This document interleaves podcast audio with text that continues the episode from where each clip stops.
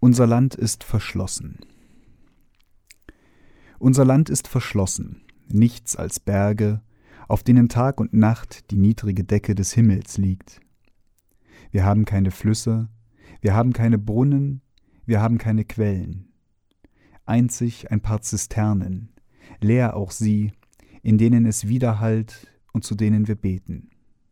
Ein abgestandener Widerhall, hohl, er gleicht unserer Einsamkeit, gleicht unserer Liebe, gleicht unseren Leibern. Es scheint uns seltsam, dass wir einst bauen konnten, unsere Hütten, unsere Häuser und Pferche.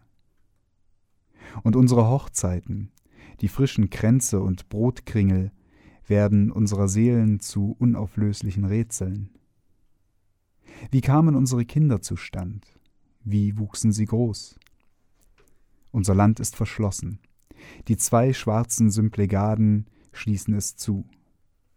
Wenn wir am Sonntag zu den Häfen hinabgehen, um Luft zu holen, sehen wir im Abendrot leuchten Holzstücke in Splittern, von einer Fahrt, die sie nicht vollendeten, Leiber, die keine Weise mehr wissen, zu lieben.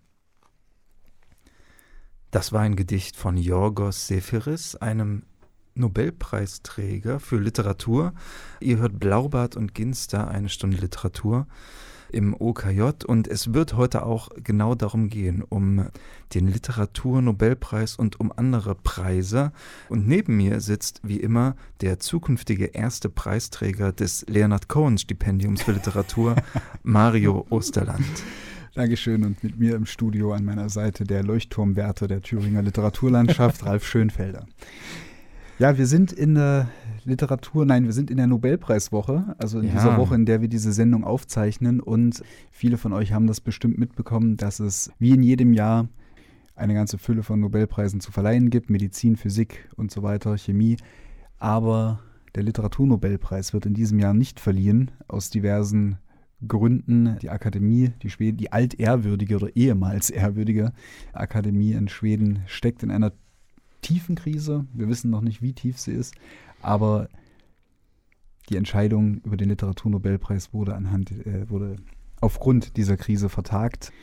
Wir wollen diese Lücke ein bisschen füllen, indem wir heute über den Literaturnobelpreis und ehemalige Preisträger sprechen. Ich habe mich heute auch dem Anlass entsprechend festlich herausgeputzt. Ich ja. trage heute eine Krawatte im Studio. Ich bin äh, ich, geblendet von, deiner, ja. von deinem Outfit. Ich habe allerdings, um da, damit die, die Blendung nicht, nicht endgültig ist, da, dafür mein Hemd nicht gebügelt, um das wieder so ein bisschen auszugleichen heute. Ja. Der König ist ja nicht da, von daher sei dir verziehen. Ich spreche die Absolution. danke sehr, danke sehr. Mario, sag mal. Ja. Du hast vorhin gesagt, du bist ein Fan des Literatur- oder du warst ein Fan des Literaturnobelpreises. Bin es eigentlich immer noch, ja. Finde es auch ein bisschen traurig, dass es dieses Jahr keinen geben wird, mhm. weil ich äh, bin ja so ein, äh, so ein großer Freund von Ritualen. Ja. Und ich habe tatsächlich jedes Jahr äh, immer vor dem Livestream gesessen, hast äh, du wenn, wirklich? wenn, wenn die Literatur-Nobelpreisvergabe, äh, wow, also die Bekanntgabe okay. ist. Ja. Weil es hat so ein bisschen was wie bei der Papstwahl, ne? Also Ja. irgendwie so alle Leute stehen vorm Schornstein oder alle stehen äh, oder gucken zum Schornstein und in, in äh, Schweden stehen alle vor der Tür und sie warten, dass sie aufgeht so und dann kommt die, die Sekretärin der Akademie raus und verkündet eben Habemus Bob Dylan oder, oder etwas dergleichen. Nee, ich mag diese Zeremonie äh, doch tatsächlich sehr und habe mir das immer angeguckt. Ja. Und sag mal, hast du denn auch immer, wenn du das immer angeguckt hast, saßt du dann immer da und hattest so eigentlich geheime Favoriten und, und gedacht, dieses Jahr wird es. Nee, nee, das eigentlich Nee. nicht. Also ich habe eigentlich nur dieses, dieses Brimborium genossen. Mm. Nur als Bob Dylan äh, verkündet Ja. wurde, da habe ich doch tatsächlich ähnlich wie, wie wenn ich Fußball gucke oder so, doch, doch mal laut aufgejubelt und war, war sehr, sehr froh. Hättest du damit gerechnet? Man kriegt immer mal so mit, es sind bestimmte Leute im Gespräch für den Nobelpreis. Mhm, ja. War das bei Dylan so? War der im Gespräch oder kam das ganz Na, überraschend? Dylan war schon, also sowohl als auch, Dylan war schon viele Jahre im Gespräch als Ah. jemand, den man ja mal auszeichnen könnte, um zu beweisen, dass man in der Akademie auch über den Tellerrand hinausschaut Mhm. und den Literaturbegriff nicht zu eng, nicht zu konservativ, nicht zu traditionell fasst ähm, Ja. und dergleichen. Und von daher war Dylan schon immer mal so gemunkelt. Gleichzeitig galt es aber als wahnsinnig unwahrscheinlich, dass diese Akademie es tatsächlich mal übers Herz bringt, einen, einen Songdichter Mhm. ähm, auszuzeichnen. Von daher, ja, der Name stand lange im Raum, war aber trotzdem irgendwie eine Sensation. Und auch die Diskussionen danach haben ja irgendwie auch bewiesen, dass es, dass es schon irgendwie eine sehr besondere Entscheidung war. Ja. Und weißt du, wer da in der Jury sitzt, sozusagen? Ist das. Also du, du siehst, ich beschäftige mich nicht wirklich mit den Hintergründen des Literaturnobelpreises. Na, eine Jury, weiß nicht genau, ob man da von einer Jury Oder die, sprechen wer- kann. Es die Akademie sozusagen, wer da sozusagen. Die Akademie, hat, die Akademie hat eine Abteilung Ja. für, für diese Literatur eben. Und die Mitglieder dieser Akademie, die sind die Jury gleichzeitig. Ach Also so, ach, die Mitglieder, okay. Vorneweg, die holen vorneweg holen die sich so, so äh, Vorschläge ein, Mhm. also von, von Literaturkritikern und Schriftstellern und solchen Leuten von der, von der ganzen Welt. Also man kann da quasi Vorschläge machen. Ich glaube so, also so zum Beispiel damals noch so Leute wie Marcel Reich-Ranitzky oder so, die haben durchaus auch Vorschläge an die Ja. Akademie vorgebracht. Aber letzten Endes liegt die Entscheidungsgewalt eben bei diesem Gremium, was jetzt böse zerstritten ist, weswegen wir dieses Jahr keinen Nobelpreisträger haben werden. Genau, und das ist ja auch eine, das ist ein gutes Thema. Also ist das denn so eine Akademie von alten Kerlen? Denn dieser Streit hat ja wohl irgendwas wieder mal mit, mit Naja. Übergriffigkeiten zu tun. Ja, also die Akademie, ja, alte Kerle, es sind halt, es sind auch Frauen im, im Gremium dieser Ja. Akademie, aber äh, es ist schon sehr geprägt so vom, von alter Hochkultur Mhm. und äh, alt, altkulturellem Hochadel sozusagen. Und ja, also es gibt also ein, ein Akademiemitglied, ich kann das ja vielleicht nochmal ganz kurz, Ja, erzähl- kurz erklären, uns das was, mal, was was, was wir wissen. Genau. Äh, es gibt ein Akademie, äh, Akademiemitglied oder ehemaliges Akademiemitglied, den äh, Franzosen Jean-Claude Arnaud, der jüngst, also gestern, vorgestern, also wir zeichnen jetzt auf am, was ist heute für ein Tag? Am 2.10. Äh, ja. zeichnen wir auf, am 1.10., also gestern wurde er zu einer Haftstrafe verurteilt wegen Vergewaltigung. Ah, ja. Ähm, solange die Vorwürfe noch im Raum standen und es noch nicht zu einem Prozess kam, hat man sich also schon in der Akademie darüber gestritten, wie man denn jetzt öffentlich damit Mhm. äh, umzugehen hat. Seine Frau, die Frau Frostensen, die sitzt auch in dieser Akademie. Da hieß es schon gleich, sie muss also genauso wie er auch zurücktreten. Also man hat sich darüber zerstritten. Einfach, Sie muss auch zurücktreten, weil ihr Mann ein, ein Verbrechen begangen ja, hat? ja, das ist halt so einer der Streitpunkte innerhalb der Akademie gewesen, Mhm. ob, das, ob, das, ob das so sein muss oder Mhm. nicht. Man war sich da uneins dagegen, aber dieser große äh, Skandal um sexuellen Missbrauch, das ist ja nur die eine, die eine Seite, der, Mhm. oder der eine Skandal, den diese Akademie sozusagen am Hals hat. Der andere ist auch noch der, der wiegt natürlich auf persönlicher Ebene geringer, aber das ist einfach auch der um den Wettbetrug. Denn in der, in der Vergangenheit war es wohl auch oft so, dass Akademiemitglieder vor der offiziellen Verkündung des äh, aktuellen Preisträgers diese Informationen äh, gegenüber Wettbüros geleakt haben Wow. und dann sozusagen an den Wetteinnahmen beteiligt wurden. ah. Ja, so hieß es zum Beispiel, dass also schon eine Woche bevor Dylan verkündet wurde, Ja. man das so in einschlägigen Kreisen eben schon wusste und dementsprechend da Leute auch abkassiert haben. Alles klar, so kann man doch Geld verdienen im Literaturbetrieb. Ja, natürlich. Ah, okay.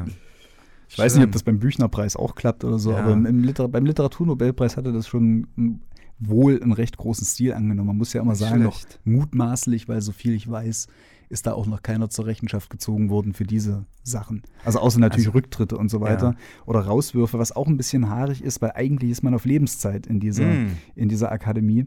Das Deswegen- ist sowieso nie gut, finde ich. Ja. Also die, alle auf Lebenszeit-Sachen bin Weswegen ich sehr so, skeptisch. weswegen so Rücktritte aus Protest oder Rauswürfe und so weiter das alles verkomplizieren. Ja. Und bi- bis die sich neu geordnet haben, bis nächstes Jahr, ja.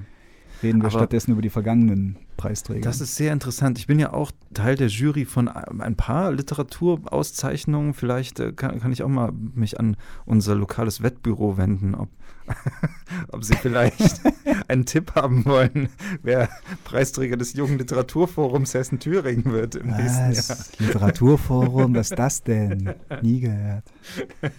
So. Okay, also deswegen setzt der Preis dieses Jahr aus. Mhm. Und äh, gibt es schon Informationen, wie es weitergehen wird da mit dem ganzen Skandal? Also es ist so, der Literaturnobelpreis für 2018, der wird quasi 2019 verliehen. Es Mhm. werden dann sozusagen nächstes Jahr zwei Preisträger Okay. äh, verkündet werden. Das ist eigentlich nichts Ungewöhnliches. Das gab es in der Geschichte des äh, Nobelpreises öfter, dass man äh, mal ein Jahr lang die Entscheidung äh, ausgesetzt oder vertagt hat und dann eben im nächsten Jahr rückwirkend ausgezeichnet hat. Wer fällt dir eigentlich spontan ein, wenn du an Nobelpreisträger denkst? Tja, spontan fällt mir ehrlich gesagt Mir fallen gar nicht so viele Leute spontan ein. Also mir fallen schon viele, viele ein. Ne? Aber die Wahrheit ist, äh, das habe ich jetzt nochmal in der Vorbereitung auf diese Sendung gemerkt. Ich habe also einen Bruchteil nur hm. der, der, Nobelpreisträger gelesen. Wahrscheinlich der erste, der mir einfällt, ist William Faulkner, weil ich Licht im August erst vor einem halben Jahr gelesen ah, habe. Ja. Das ist so das Erste. Und ansonsten fällt mir als erstes ein beim Literaturnobelpreis mein alter Kumpel Jorge Luis Borges. Der ihn nicht bekommen hat. Der ihn nicht bekommen hat.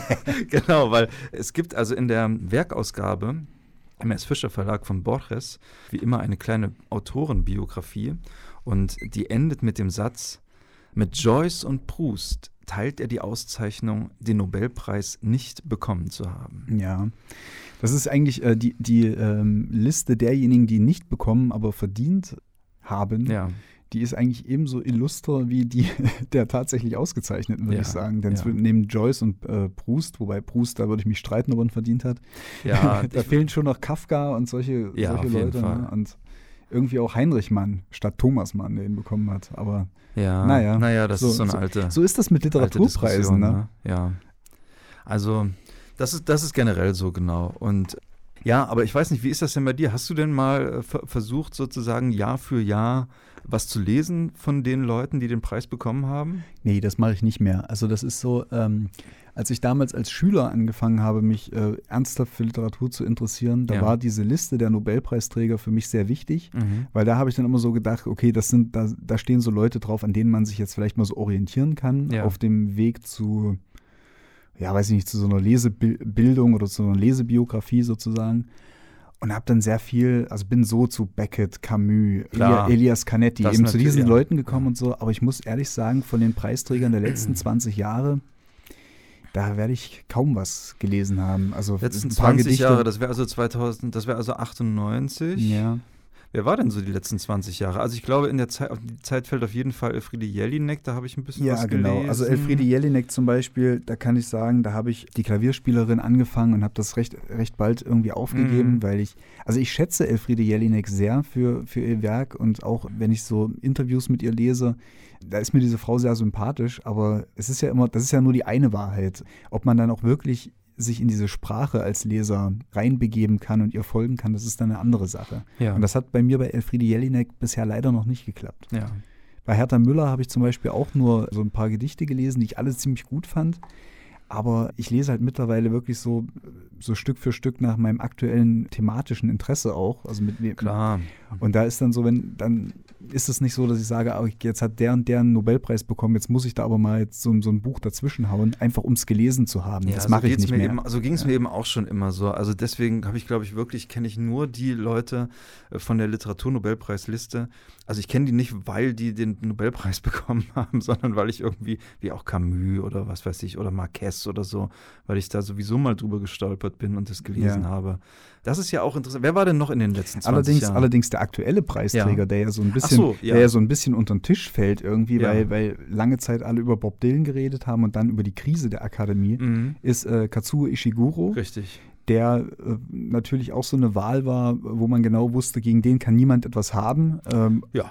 Aber ist halt auch jetzt nicht so wahnsinnig aufregend. Und von Ishiguro habe ich ähm, alles, was wir geben mussten, gelesen. Mhm. Ist ein sehr guter Roman, völlig in Ordnung, würde, jetzt, würde ich jetzt aber auch nicht zu meinen Lieblingsbüchern zählen. Ja. ja.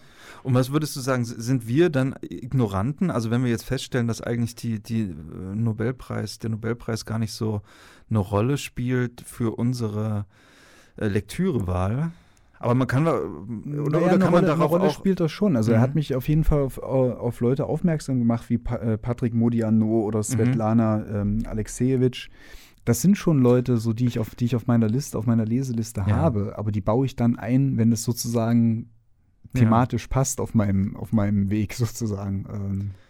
Ich glaube, für den Buchhandel ist es tatsächlich trotzdem eine wichtige Sache. Also, weil ich habe mich jetzt gefragt, liegt das sozusagen nur an uns, weil wir irgendwie ja eher interessengeleitet lesen, oder ist es generell so, dass die Leute sich gar nicht, also jetzt nicht unbedingt ein Buch kaufen, weil der oder die gerade den Nobelpreis bekommen hat.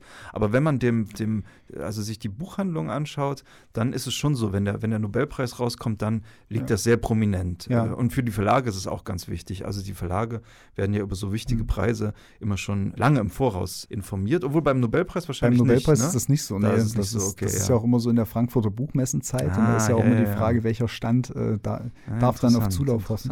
Okay. Aber ich habe tatsächlich mal jemanden auf einer Party kennengelernt, der jetzt äh, nicht selber schreibt oder Ja. irgendwie im Literaturbetrieb oder Kulturbetrieb unterwegs ist und er aber tatsächlich äh, jedes Jahr ein Buch dann vom aktuellen Nobelpreisträger liest. ja. Also es scheint doch irgendwie diese die Leute zu geben, für die das dann tatsächlich auch eine wichtige Leseorientierung, also, Ja. also äh, unmittelbar ist. So, du, hast, äh, du hast gesagt, äh, William Faulkner Ja. ist, dir, ist dir eingefallen. Du hast Licht im August mit ins Studio gebracht. Stimmt, ja. Das ist zum Beispiel auch so, äh, wie ich sagte, das ist so ein Buch, das steht auch schon ewig so auf meiner äh, Ich werde es unbedingt noch lesen Liste, ja. aber nicht aus dem Kalten heraus, dass ich es gelesen habe, sondern das muss passen. Äh, du hast es mir jetzt voraus. Ich beneide dich schon ein bisschen darum. Wie ist es? Wahnsinn. Absoluter Wahnsinn. Also Faulkner stand lange auf meiner Leseliste. Ich weiß gar nicht, es gab keinen Anlass, warum ich das gelesen habe, aber das war zum ersten Mal seit vielen Jahren, dass ich das Gefühl hatte, das ist wirklich ein, ein Leseerlebnis, das mich für den Rest meines Lebens prägen wird. Das werde ich nicht wieder verlieren. Das ist nicht einer von den Romanen, wo ich schon in zwei Jahren so ungefähr den Plot noch kenne, aber nicht mehr genau Ja. so einen Eindruck habe. Also das, das äh, Faulkner ist ein absolutes Erlebnis. Ist auch, Wahnsinn. Wie ich finde, das größtmögliche Lob, denn Ja. je mehr man liest, ich weiß nicht, ob es dir genauso geht, Mhm. je mehr man liest, desto weniger hat man diese Leseerlebnisse. So dass einen das ja. wirklich so überwältigt, dass man merkt, hier macht der Text gerade was mit mir, was äh, unumkehrbar ist. Ja. Ne? Also es ist so, es ist so kraftvoll, es ist so düster, es ist so voller schwarzer Energie, wirklich. Vielleicht- wunderbar. Vielleicht wunderbar. kannst du, kannst du ganz kurz so klappentextmäßig zusammenfassen, worum es geht, äh, für die Hörer, die es nicht kennen. Eieiei, vielleicht macht es der Klappentext besser als ich. Ich frage mich gerade. also, es ist eine Verknüpfung mehrerer Geschichten. Hm, ich weiß nicht, ob ich dem in wenigen Worten gerecht werden kann. Es spielt in den Südstaaten der USA, wie immer bei William Faulkner. Es beginnt, vielleicht erzähle ich einfach nur die Episode, mit der es beginnt, mit einer äh, jungen Frau, die hochschwanger ist und versucht, einen Ort zu erreichen, äh, in dem das spielt. Das ist, das ist irgendwo in Tennessee, ich weiß gerade nicht mehr genau. Und sie kommt von Alabama. Und sie hat also keine Kutsche oder so, sondern sie, oder kein Auto, sondern sie fährt per Anhalter sozusagen mit, ne? Und wartet also immer darauf, dass jemand sich ihrer erbarmt und Mitleid mit ihr hat quasi und mitfährt. Und sie will dorthin, weil sie nach dem Vater des Kindes sucht. Sie Ah. hatte eine Affäre mit, oder ein, eine Liebesbeziehung, ja.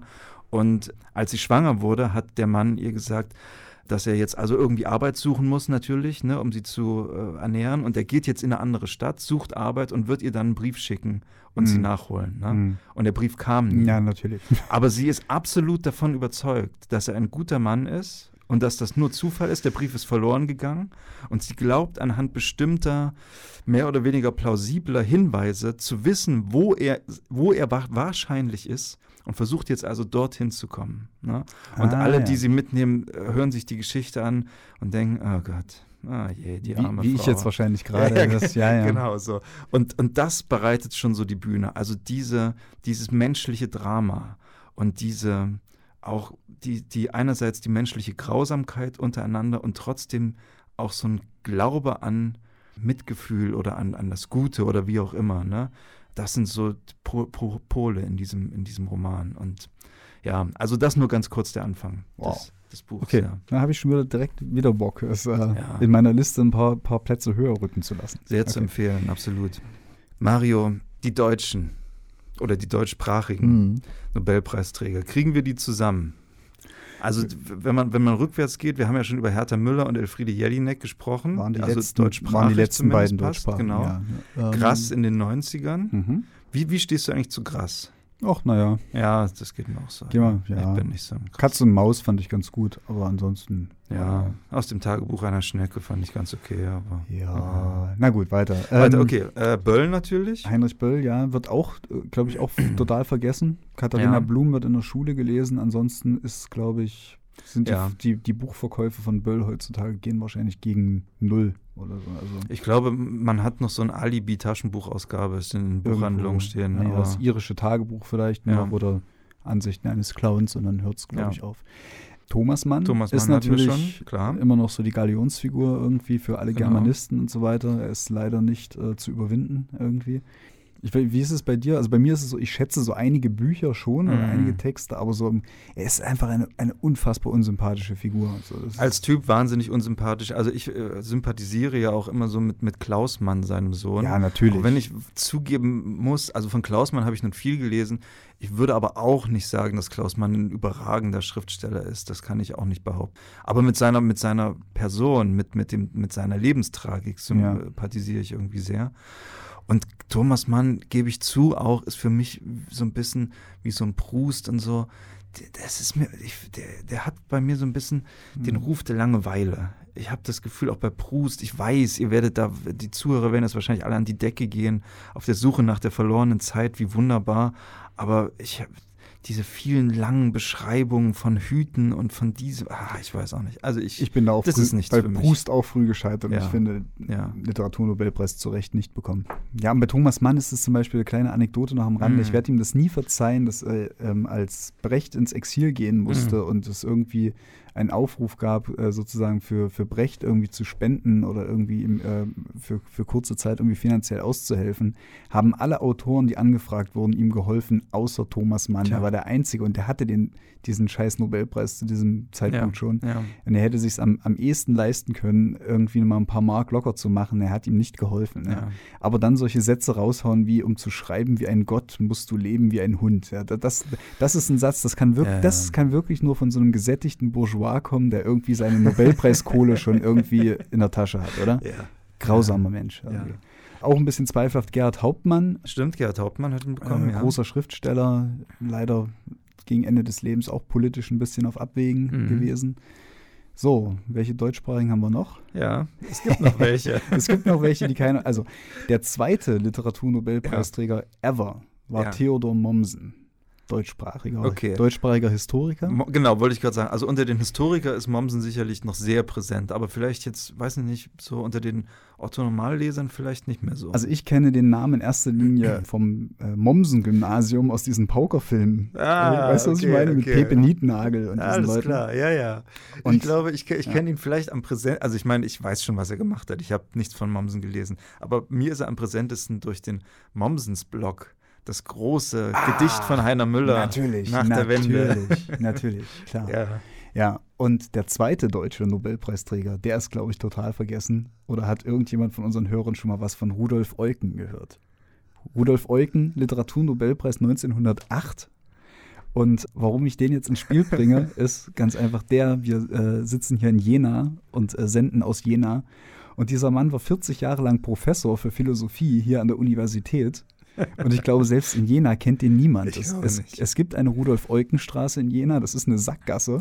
Das, das allein, das ist schon, so eine, ist schon so eine Sache. Aber man kann in der Bolzstraße, ich weiß nicht, ich wohne ja in, ich wohne ja in Erfurt, du wohnst ja, Ja. hier in Jena, ich weiß nicht, ob du Ich weißt. war noch nicht in der, St ich war noch nicht in der Gasse. Dort, dort gibt es die Villa Eucken, also sein, Ah, okay. äh, sein, sein ähm, Wohnhaus. Ich weiß nicht, ob man das besichtigen kann. Und Rudolf Eucken hat jedenfalls für seine philosophischen Werke und für seine Weltsicht äh, den Literaturnobelpreis erhalten. das ist schön. Für äh, meine Weltsicht würde ich auch gerne mal einen Preis ja. erhalten.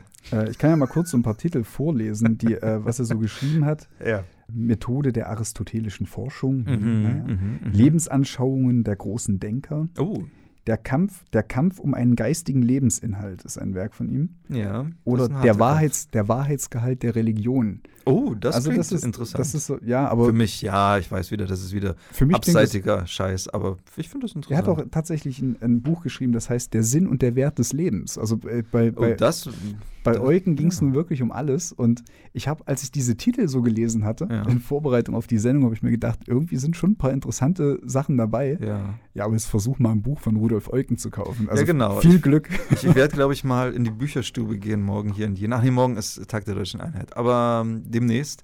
Und den, den Sinn und den Wert des Lebens, ja. Ja. Ja, darüber wüsste ich nämlich tatsächlich gern mehr. Also wenn da, äh, wenn ich da ein paar Infos drüber bekäme, das wäre schön, ja. Also, ihr lieben Jena und nicht Jena, Rudolf Eucken, deutschsprachiger Literaturnobelpreisträger, Freund von Wow. Erich Heckel, vollkommen vergessen.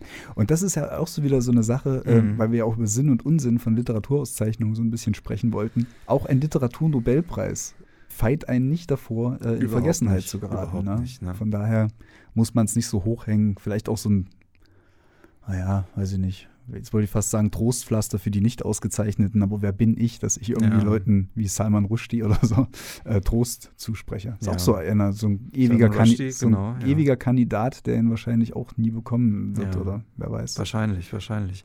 Also das ist natürlich wirklich eine gute Frage, wie sinnvoll sind so Literaturpreise. Also es gibt ja auch immer mal Stimmen, also ich höre äh, also aus verschiedenen Richtungen. Ne? Die einen sagen, es gibt eigentlich viel zu viele Literaturpreise und Stipendien in Deutschland, andere sagen, es gibt nicht genug. Ich finde eigentlich das System sehr gut, dass es Stipendien gibt und Möglichkeiten, irgendwie auch als ähm, freier Autor so zu überleben. Manche schaffen das ja ganz gut, sich so von Stipendium zu Stipendium zu hangeln. Und auf jeden Fall würde ich immer verteidigen den Wert von Literaturpreisen und Stipendien für sozusagen den Nachwuchs, also für Autorinnen und Autoren, die noch am Anfang ihrer, ihrer literarischen Laufbahn stehen. Zum Beispiel wie das Junge Literaturforum Hessen-Thüringen. Das ist, glaube ich, ganz wichtig, dass man eine Bestätigung so einer Form erhält. Absolut. Auch Preise für das literarische Debüt sind zum Beispiel solche, Ja. solche Dinge. Zum Beispiel das Rahnesser Debüt, das, das der Lesezeichen e.V. verleiht. Okay. Ich habe irgendwie das Gefühl, dass wir noch ein paar deutschsprachige Leute vergessen haben, aber naja, Liste der Literaturnobelpreisträger auf Wikipedia, das hilft euch weiter. Genau. Ähm, aber unter den Vergessenen wollte ich noch einen äh, nennen, Ja. kein, Deu kein Deutscher, sondern ein französischsprachiger Belgier, Maurice Maeterlinck. Hast du von dem jemals gehört? Nein. 1911 hat er den äh, Nobelpreis bekommen und ich äh, habe mich meine Zeit lang mit ihm beschäftigt, als ich noch Komparatistik studiert habe. Mhm. Der hat ganz tolle, so symbolistische äh, Einakter geschrieben, Oh. äh, so kleine Dramen und unter anderem, das wusste ich aber bis gestern auch nicht, gebe ich zu, eine Blaubart-Version. Nein. Ja, Blaubart, Okay. Blaubart und Ariadne Wow. von Ma Maurice Maeterlinck. Und neben seinen und äh, Das ist ja interessant. Dann, weißt du was, was verrückt ist? Ich habe nämlich tatsächlich eine kleine Blaubart-Sammlung zu Hause von Büchern, also von sozusagen Bearbeitung des Blaubart-Motivs. Vielleicht steht er sogar da. Ich habe ihn irgendwie vor 15 Jahren mal gekauft Ja. oder so und ich habe es vergessen. Das werde ich ja, gleich mal schauen. zu wer, wer kennt das nicht irgendwie? Mehr Bücher kaufen, als man lesen kann. Ja, Das ist auch so eine ja. Sache. Und äh, aber das, das äh, Interessante ist, dass er neben seinen ähm, poetisch-dramatischen Werken auch Nature Writing betrieben hat. Das ist ja so eine Sache, so eine Nein, Sache, die ja. jetzt gerade so eine kleine Renaissance populär. erfährt. Ja. Allerdings eher so mit Fokus auf Nordamerika. Und Martelink hat aber tatsächlich so, so Bücher geschrieben wie Das Leben der Bienen, Mhm. Das Leben der Termiten Mhm. und Das Leben der Ameisen, das ich äh, vor ein paar Jahren mal zufällig äh, in einer schönen alten Ausgabe auf dem Flohmarkt gefunden habe. Weiß ich nicht, für 50 Cent oder sowas gekauft. Meine Güte, Ja. ja. Also Maurice Martelink, wirkt, das, das lohnt sich wirklich so. Das liest sich auch schnell und sehr Ja. unterhaltsam. Ja. Wir spielen jetzt ein kleines Spiel, ein Assoziationsspiel. Ich habe mir einen kleinen Faustkampf mit Mario geliefert und ihm die Bücher, die er heute noch mitgebracht hat, entrissen. Und es ist nämlich einige Titel von äh, Nobelpreisträgern, Nobelpreisträgern, die Mario gelesen hat und die ihm sehr wichtig sind. Und ich werde dir jetzt diese Titel vorlesen und ich möchte kurz von dir hören, was es damit auf sich hat, warum du die gut findest, etc. Wir fangen an mit Samuel Beckett. Murphy. Der Roman mit dem drittschönsten Anfang der Weltliteratur, wie ich oh, finde. oh, oh, oh. Drittschönsten Anfangssatz der Weltliteratur. Du möchtest ihn vielleicht vorlesen? Du liest den vor, du hast Okay. das Buch in der Hand. Okay. Die Sonne schien, da sie keine andere Wahl hatte, auf nichts Neues. Sehr schön, Schon Alter. Äh, großer Meister des Absurden und Ja. irgendwie auch des, des Existenzialismus, wie ich, äh, wie ich finde, da kommen wir gleich nochmal dazu, ist eine total abgedrehte Geschichte über äh, Murphy, der seinen Lebensinhalt darin sieht, äh, dauernd zu meditieren, indem er sich nackt äh, selber an einen Schaukelstuhl fesselt und sozusagen äh, so lange den Gedanken nachhängt, bis der Schaukelstuhl von allein aufhört, sich zu bewegen. Mm. dementsprechend natürlich nicht richtig äh, ein Leben auf die Reihe bekommt mit dieser, mit dieser Obsession, dann aber doch einen Job in einer Irrenanstalt findet, wo er sich das, Wo erste, sonst? wo er sich das erste Mal verstanden fühlt und Ah, ähm, in einem wahnsinnig absurden Schachspiel eine neue Dimension erreicht. Cool.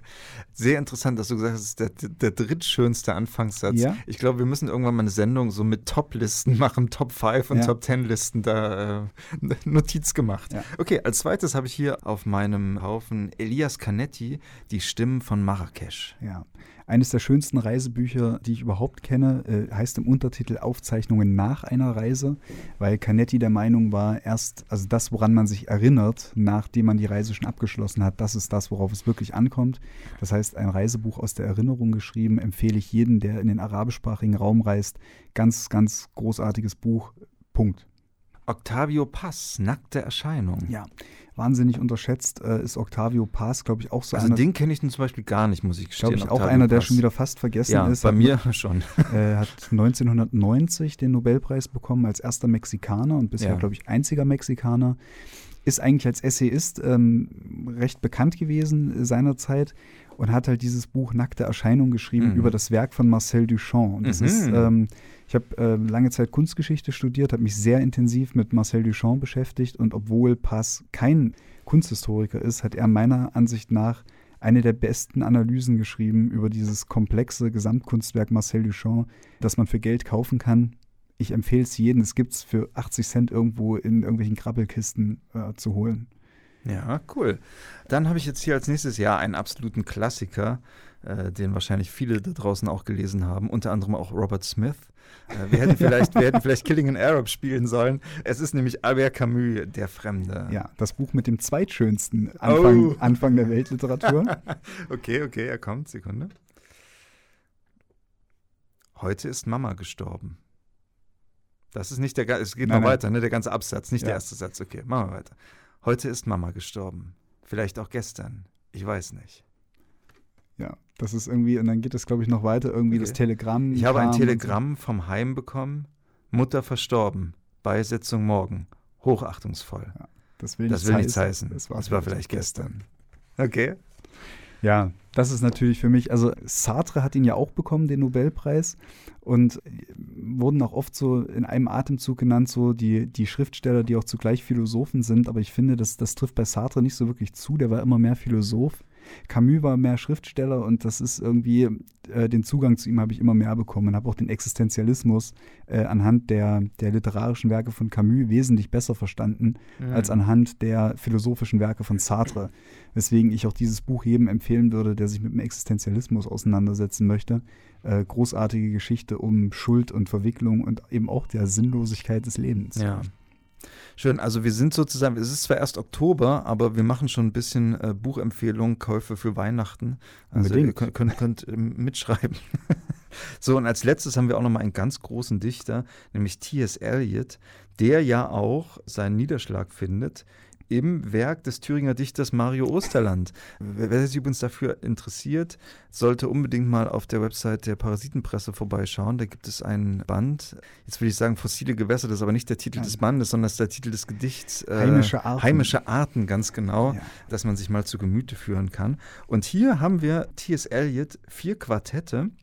Englisch und Deutsch, und zwar übertragen von Norbert Hummelt, auch einem deutschen Lyriker. Sehr Ja, interessant. Sehr tolle Erzähl- Übersetzung. Genau. Ach gut, also kannst du, kennst du auch andere Übersetzungen so ein bisschen? Ähm, ja, es, ich kenne auch andere Übersetzungen, Mhm. die auch gut sind, aber bei Eliot ist es halt so, dass jede Übersetzung nochmal eine neue Ebene und ein neues Verständnis bringt, Ja. sodass die Übersetzungen eigentlich meiner Ansicht nach nicht miteinander konkurrieren, sondern sich ergänzen. ja. Und bei Eliot war es wirklich so wie, wie Faulkner für dich, äh, seitdem ich Eliot gelesen habe und mich wirklich reingegraben habe. Und diese Arbeit, die muss man einerseits lei äh, leisten als Leser, wenn man Ja. sich mit Eliot auseinandersetzt, aber die ist lohnenswert. ja. Weil das ist einfach eine Ebene vom symbolischen und mystischen Schreiben, die, die er erreicht hat, die ist einfach, also ich kenne das von keinem anderen Dichter so. Und das hat mir persönlich, äh, bei mir persönlich einen so tiefen Eindruck hinterlassen, dass sich das eben auch in meinem eigenen Schreiben äh, Ja. niedergeschlagen hat. O Dunkelheit, o Dunkelheit. Alle gehen sie in die Dunkelheit.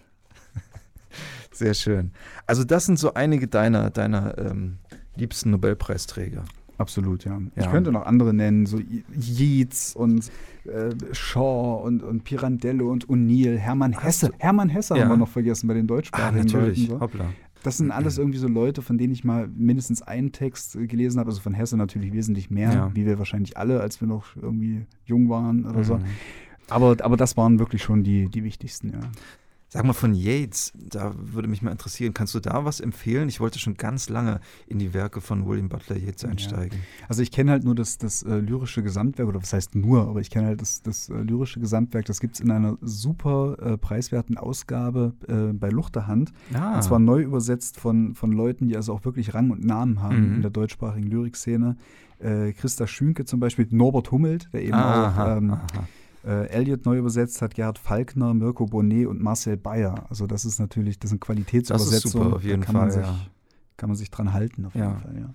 Also ich kenne, ich habe kein ganzes Buch von Yates gelesen, ich kenne aber einen Vers von ihm auswendig. Ich bin gespannt. also der ist ganz schön. Ein alter Mann ist nur Erbärmlichkeit, zerrissene Vogelscheuche, wenn die Seele nicht lachend die Hände klatscht und lauter spricht mit jedem neuen Riss in ihrem sterblich Kleid. Schön. Ja. Wirklich toll. Und sag mal jetzt ganz zum Schluss, wir sind schon langsam am Ende der Sendung mhm. angekommen. Hast du denn vielleicht noch so ein paar Kandidaten für den Literaturnobelpreis, den wir mal der, der äh, Akademie in Schweden, äh, dass wir dem mal so ein paar Tipps ja, zukommen lassen ich hab, können? Ich habe einen Wunsch und den lasse ich einfach so stehen. Pe mhm. Peter Handke. Ah, okay. Gut, da, darüber könnte man viel diskutieren. Äh, wir machen das jetzt nicht. Äh, ich würde mich sehr freuen über Marine Diaye und über mhm. Boualem Sonsal. Ah, ja. Äh, ich weiß nicht, also ich, es ist, halte es für nicht ganz unwahrscheinlich, dass sie irgendwann ähm, den Preis bekommen. Also vor allem da, anders als bei Handke, wahrscheinlich keine politischen Vorbehalte dann vorliegen. Ja. Wer weiß, wer weiß. Okay, dann sind wir am Ende. Ich würde sagen, wir spielen noch ein Lied und sagen dann Tschüss. Nein, sagen vorher Tschüss und spielen dann das Lied. Also, ja. Philip Boa and the Voodoo Club. Wunderbar. Standing blinded on the rooftops. Bis zum nächsten Mal. Tschüss. Tschüss.